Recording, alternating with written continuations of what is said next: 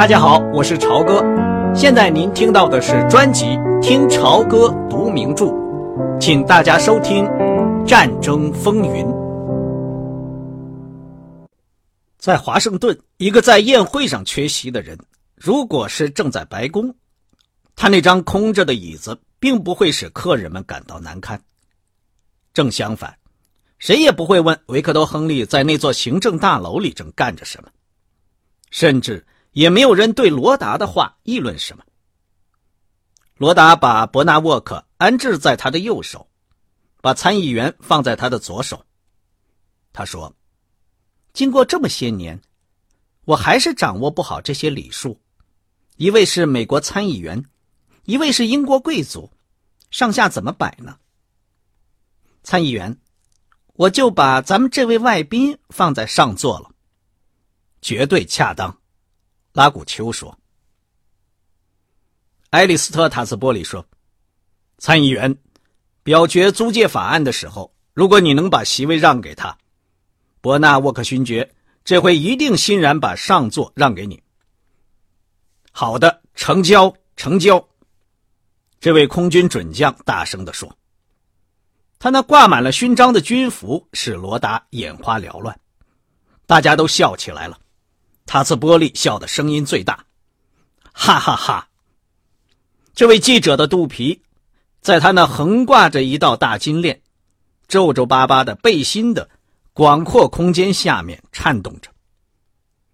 罗达说：“这种精神可真好，我正有点担心，我们这些英国朋友会把拉古丘参议员活活吞下去呢。”参议员眯起眼睛来。你们英国人缺肉不至于缺到那种程度吧？对吗？一阵笑声过去以后，他又接着说下去：“不说真的，罗达，我很高兴你让我们聚在一起。也许我已经使咱们这位朋友相信我并不是喜欢纳粹的人，我只不过是九十六个人中间的一个。我有我自己的观点。我当然不赞成。”惠勒参议员那个发言，说什么租借法案将要把美国男子葬送掉四分之一，那话讲的太没边了。不过，要是罗斯福有意向英国免费赠送军火，他为什么不干脆站出来直说？何必拿这个租借法案来哄骗我们？这简直是把我们当成了傻瓜。我去参加了一次纽约的反战集会。梅德林插嘴说：“一个演讲人说了个有趣的故事。一个流浪汉在街头拦住个有钱人说：‘先生，我都快饿死了，请您给我两毛五分钱。’那个有钱人说：‘亲爱的伙计，我不能给你两毛五，我可以借给或者租给你两毛五。’拉古丘参议员大笑起来，真是妙极了。”我一定把它用在我下次的发言稿里。巴姆科比从餐桌的对面说：“你真的愿意从共产党方面搜集材料吗？那是个共产党召集的会吗？不过故事总是故事。这种集会真是发疯。”吉尼斯说：“今天下午我坐出租汽车经过宾夕法尼亚大街的时候。”在白宫前面给堵住了，简直是寸步难行。新闻摄影记者也在那儿，在给纠察队拍照。共产党员举着标语牌围成一个圆圈在走着，齐声唱着“美国兵不去”。他们旁边有一群女人，美国基督徒母亲协会的，就跪在人行道的积雪里祈祷。那个司机告诉我说。他们要二十四小时不停的祷告下去，直到把租借法案击败或者否定掉为止。说实话，从夏威夷来到这儿，我觉得这个国家简直要发疯了。这就正好说明反对这个法案的运动有多么广泛。参议员说，各方面的人都有。正相反，科比插嘴说。两边的极端派似乎都反对援英，可是中间的群众都是赞成的。拉古丘参议员朝空中挥了挥手，说：“不是这样，先生，我一辈子走的都是中间道路。你们应该听一听参议员餐厅里那些静悄悄的交谈。对你们说，要是他们不必担心大城市里的犹太人的话，我也不怪犹太人有这样的感觉。”不过这个问题不能在狭隘的基础上来决定，马上就会还有二十票投到我这方面来，我仍然认为不会再多了。票数天天都有变化，要是这风浪再继续一个星期的话，这个法案就会吹掉了。临街的大门打开又关上了，维克多·亨利走进餐厅，一面掸着他那件蓝色军大衣上的雪花向各位道歉，他一边脱大衣一边说：“不必，不必，大家不必站起来，我就来参加，等会儿再换衣服。”男客们还都站在那儿。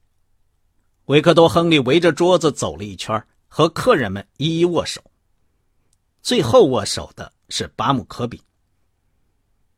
嘿，他说：“可有好些日子没见面了。”确实很久了，太久了。只有对这位科学家最熟悉的罗达，领会到他的那副笑容是尴尬和做作的。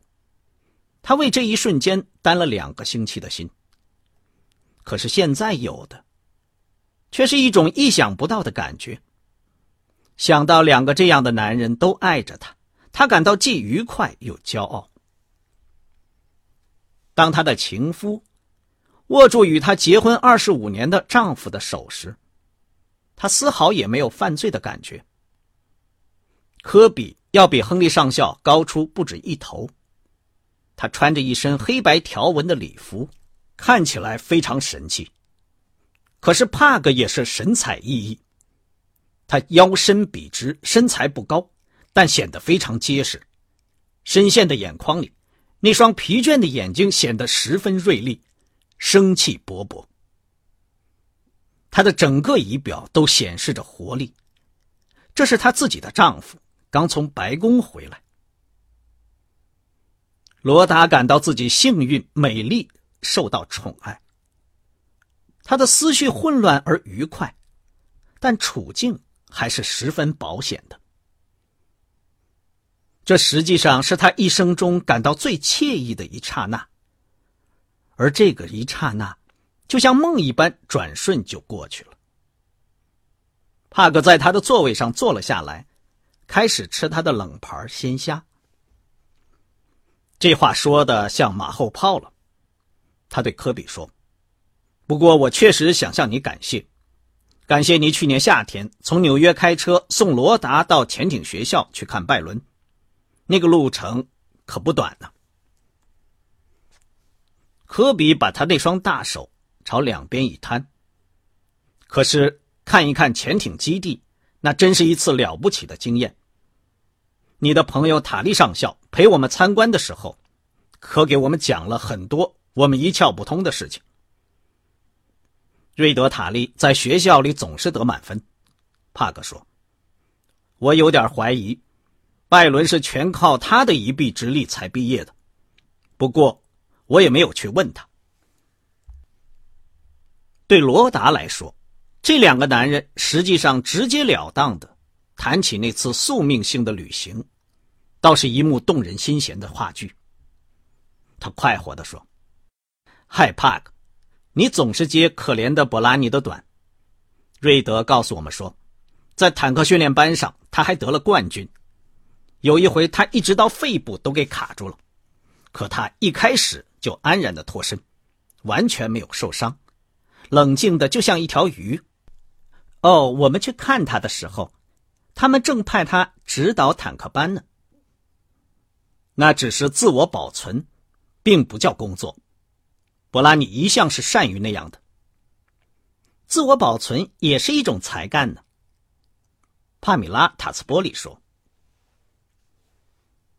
帕格带着特殊的温情望着他。是的，帕米拉，不能自我保存，自然也不会有多大成就，这倒是实情。不过，那只不过是乌龟式的才干。哎呀，你们可曾见过？罗大对伯纳沃克勋爵说：“竟有这样的父亲。”拉古丘太太突然尖声叫了一下，那个年老的侍者正在给伯纳沃克勋爵上汤。这位英国客人身上的勋章分散了他的注意力，他手里的托盘倾斜了，敞着的汤盆眼看就朝着罗达这边滑了过来。几秒钟之内，他那件银色礼服就可能毁掉了。可是就在汤盆顺着托盘滑下去的时候，向来一只眼睛总盯着侍者的罗达，马上就把他腾空抄了起来。然后就以遇到麻烦的一只猫那样敏捷而稳重的动作，把它放到餐桌上，一滴汤都没有洒出来。大家倒抽了一口凉气，接着是一片笑声。帕格嚷道：“干得漂亮！自我保存在我们家里是代代相传的。”罗达说。在更大的笑声中。埃利斯特·塔斯波利连声喝彩。好家伙，我从没看见过做的这么漂亮的事儿！拉古丘参议员也大声的嚷道。大家都对罗达说了句笑话或者是恭维话，他开始兴高采烈起来。罗达喜欢请客，他善于事先把细节都准备好。然后整个晚上在轻松的闲谈。罗达谈到在柏林举行的宴会上所发生的一些事情，然后开始用尖刻的讽刺回忆起纳粹来。以前对德国人的友好，他早已忘得一干二净了。如今，他是元英募集运动的一员女将，彻头彻尾的站在元英方面。巴姆科比克服了在帕格面前的尴尬之后，也谈起他在纽伦堡的一些见闻。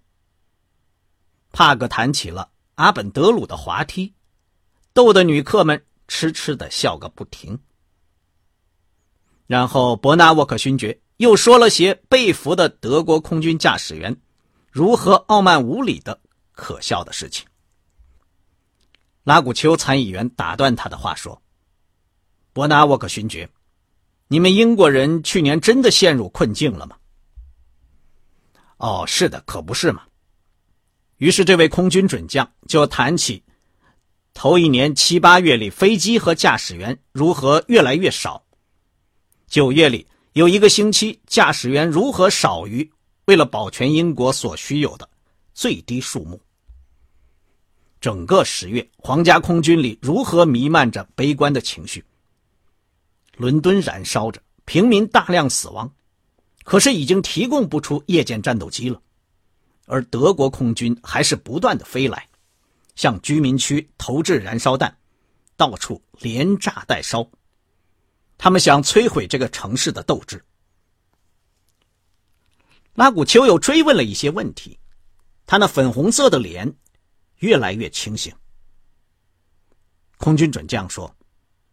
皇家空军估计，德国人在春季和秋季还要进行新的、规模更大的袭击。按照目前被潜艇炸沉的比例来看，也许会使英国飞机由于缺乏汽油而不能起飞应战。到那时候，入侵英伦就将提到日程上来了。别忘记，我们希望能经得住这一切，他说。不过。这回希特勒也许有了本钱，他已经大量扩充了他的武装部队。当然，我们也没闲着，但是不幸的是，我们的很多物资最近都沉到大西洋底去了。拉古丘正用手指把面包揉成小团儿，他目不转睛的望着这位空军准将。是啊，作为人民，作为文明。没有人把英国和纳粹相提并论。你们的人民十分了不起，我可以告诉你，我们在国会里还会听到一些这方面的情况。伯纳沃克谦虚的弯了弯腰，引得席上其他的客人都笑起来。我保证随叫随到。当大家都吃着甜点时，维克多·亨利却换上了他的军礼服。他回到餐厅来的时候，客人们正在穿衣服，准备冒着大风雪动身了。他帮助帕米拉·塔茨波利穿上大衣，闻到了一股勾起他的回忆的芳香的气味。帕米拉回头对他说：“我有关于台德的消息。”最初一刹那，维克多·亨利没有听懂，在布莱梅号游船上，他也是用这样明快安详的方式，把关于希特勒的笑话说出来的。真的吗？是好的还是坏的？你给我来个电话好吗？好的，一定要打，千万。客人们分成三辆汽车。帕克开着送英国客人的那辆。当他们在马赛诸塞大街遇到把降下来的雪印成樱桃色光圈的红灯而停住时，他对空军准将说：“你在好几点上说服了拉古丘参议员。”那不过是饮酒当间说的话。空军准将耸了耸肩膀。啊，谁也没有见到宪法礼堂这么辉煌过，罗达说：“也许以后也不会看到了，真是了不起。”所有的座位全坐满了，管弦乐队里所有的男人以及坐在两旁座位上的许多男观众，都穿了全套的礼服或者金光闪闪的军服。妇女们形成一片袒露着的肌肤。鲜艳夺目的颜色和珠光宝气的海洋。台上悬挂着英美两国的伟大的国旗。罗达自己订了紧挨着总统包厢的两个包厢。他把拉古丘夫妇和杰尼斯、空军准将和埃利斯特塔茨波利安置在那个比较好的包厢里。他和帕米拉坐在另一个包厢里的靠栏杆处。帕格和科比坐在他们背后，梅德林坐在最后边。他们后面的走廊里，在警卫和迟到的观众间掀起了一阵骚动，一片低语声传遍了礼堂。接着，副总统和他的夫人夺进了总统包厢，走进蓝白色的聚光灯圈。观众站起来鼓掌。亨利·华莱士扭捏的向大家笑了笑，挥了挥手。他看起来更像个有头脑的农业专家，为了什么周年纪念会穿上了全套礼服，而感到十分的不快活。管弦乐队奏起了《星条旗永不落》，然后又奏起了《天佑武王》这首英国国歌。再加上帕米拉·塔茨波利袒露着的白皙的肩膀，离得又那么近，在维克多·亨利心里，唤起了在伦敦所过的白天和夜晚的回忆。观众回到了座位上，小提琴开始徐缓的奏起海顿的交响乐时，帕格的脑海里浮现出闪击战和对柏林的轰炸。这个德国首都，由于煤气厂被炸毁，而在夜空中闪出黄色的亮光。他一走进公寓房间，帕米拉就投到他的怀抱里来。音乐转入一个快调舞曲，又把他带回到现实中来。帕格凝望着他妻子的侧影，他是用平时听音乐会的姿势坐着的。他的背挺得笔直，双手在膝盖上交叉握着，头微微的偏向一边，表示听得津津有味。他想到，他有时候是多么的富于魅力，而今晚的宴会上，他又是多么雍容大方。帕格为了自己爱上帕米拉·塔斯波利，而隐隐的感到内疚。维克多·亨利一生没做过几件亏心事，他是不太善于替自己开脱的。罗达自己是不能更怡然自得了。海顿的音乐使他感到愉快，他喜欢这样穿了新做的银色礼服，坐在离副总统这么近的一个显赫的包厢里。他很高兴，音乐会的票全卖光了。他还期待着以后要举办的晚餐舞会取得更大的成功。所有这些极为有趣的活动，实际上。又都是为了一个再崇高不过的目的，而他的名字在委员会名单上又列在最前面。事情还能更好吗？只有巴木科比要去英国这个消息，略微使他有些不安。关于这件事儿，他还要再问他些问题。当然了，科比博士也自有他的心事。帕米拉。有他自己的。这四个人，一对结婚多年的夫妇和两个闯进他们婚姻里的外人，看起来和这个音乐大厅两壁其他包厢里的观众，并没有什么两样。他们都穿着华丽，安详的在倾听音乐。科比正坐在罗达身后，帕格。